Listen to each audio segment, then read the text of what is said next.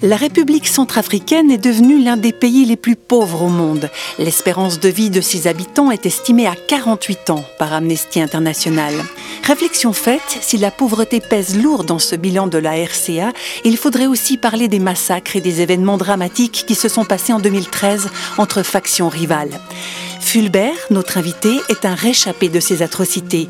Il apporte son humble témoignage dans un réel souci de paix et de réconciliation j'ai commencé vraiment à vivre des choses que je n'ai jamais vues dans ma vie. Une première fois, c'était une lance-roquette qui a été lancée sur une église.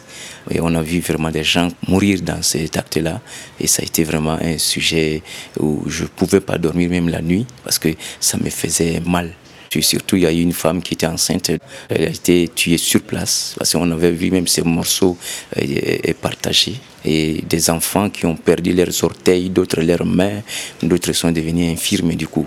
Et après cet événement, j'étais obligé de déménager avec toute ma famille.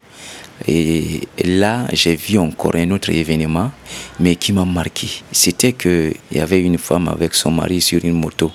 Donc, ils traversaient du moment où il y avait des tirs d'armes. Et donc, euh, sa moto était atteinte. Ils sont tous renversés. Et ce moment-là, c'est les habitants de ce secteur-là, comme la femme était une musulmane, ils se sont précipités sur elle en le lapidant avec des pierres. Et donc ce jour-là, quand j'ai voulu défendre vraiment la cause de cette femme, j'ai dit ça c'est une musulmane. Elle n'est plus la cause de ce qui s'est arrivé dans notre pays. Alors ces gens qui lançait des pierres sur elle, mais disait que si je continue à dire encore un mot, je serai la deuxième personne dont ils vont lapider.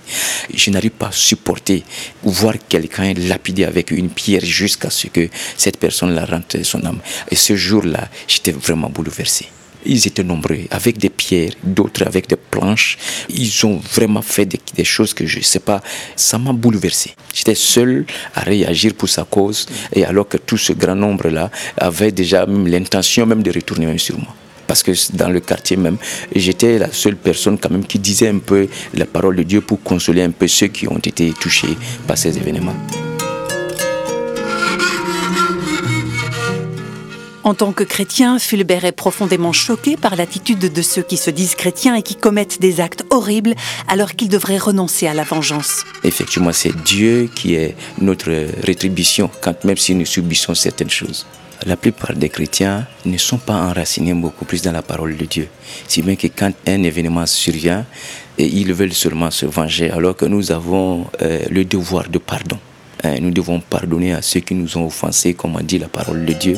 Nous avons l'amour que le Seigneur nous a communiqué. Et ça ne restera pas une simple parole, mais ça devait être une application auquel nous devons aussi l'exercer dans notre vie quotidienne.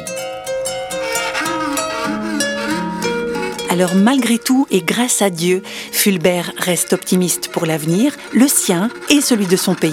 Oui, je suis vraiment optimiste. Je sais que le Seigneur que je sers présentement, alors il y a tout en lui. Et donc euh, ma vie, euh, je sais que le Seigneur est plus fort que les armes, oui. Les armes sont même moins.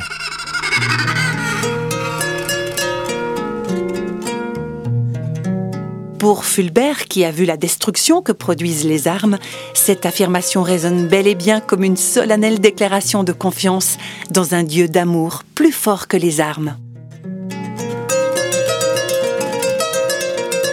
Réflexion faite vous a été proposée par Radio Réveil.